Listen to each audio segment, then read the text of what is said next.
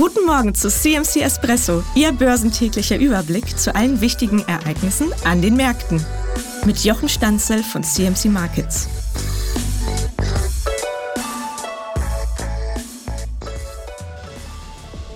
Die Goldpreise in Euro sind in zwei schnellen Korrekturen Ende September bis auf 1738 Euro gefallen. Die zehnjährigen Renditen in Deutschland sind seit August letztes Jahr von einem auf drei Prozent gestiegen. Außerdem ist die Inflation weltweit und auch in Deutschland deutlich zurückgegangen. In Deutschland lag sie im September nur noch bei 4,5 Prozent.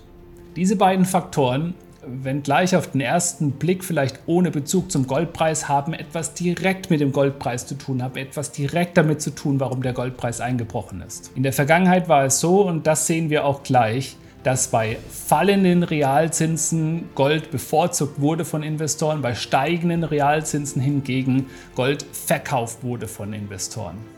Hier sehen wir im Chart den Realzins im Vergleich zum Goldpreis. Besonders interessant ist die 0%-Grenze der Realzinsen.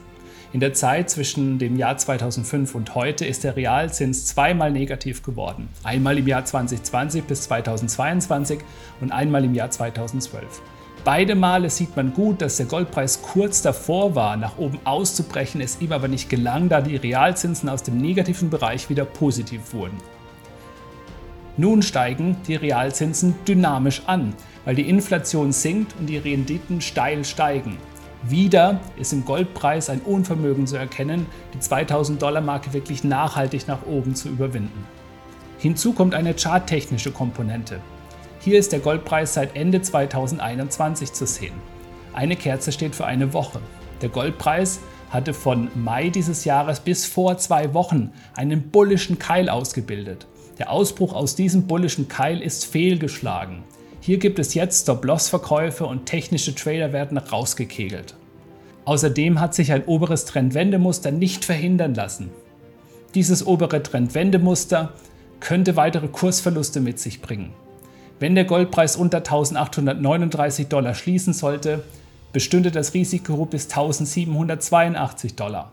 Ansonsten, wenn 1839 Dollar auf Wochenschlusskurs verteidigt werden, besteht Potenzial für eine Erholung bis 1932 Dollar. Im Moment muss der hohe Zins also als Konkurrenz zum Goldpreis betrachtet werden. Das aber nur im Moment. Langfristig sieht es da ganz anders aus. Die Leitzinsen der Federal Reserve sind nämlich seit dem Fall von Bretton Woods 1973 immer weiter gefallen. Jedes Mal, wenn es eine Zinswende gab, mussten die Zinsen viel früher wieder gesenkt werden, um die damit ausgelöste Rezession zu verhindern oder zumindest abzumildern. Der Goldpreis, auch wenn er jetzt kurzfristig etwas nachgegeben hat, ist seither, seit dem Fall von Bretton Woods, von 80 Dollar auf 1826 Dollar gestiegen. Wenn jetzt die Fed nicht irgendein Wunder geschehen lässt und wieder einen Leitzins von 10% wie früher möglich macht, ohne die Weltwirtschaft in eine Krise zu stürzen, dürfte dieser Trend im Gold eher anhalten. JP Morgan glaubt es übrigens auch. Die sehen Rekordpreise beim Gold auf uns zukommen. Wenn Sie die Argumente von JP Morgan kennenlernen wollen, dann sollten Sie dieses Video jetzt auf keinen Fall verpassen. Uns gibt es übrigens auch unterwegs zum Anhören als Podcast auf Spotify. Schaut doch mal rein. Bis bald.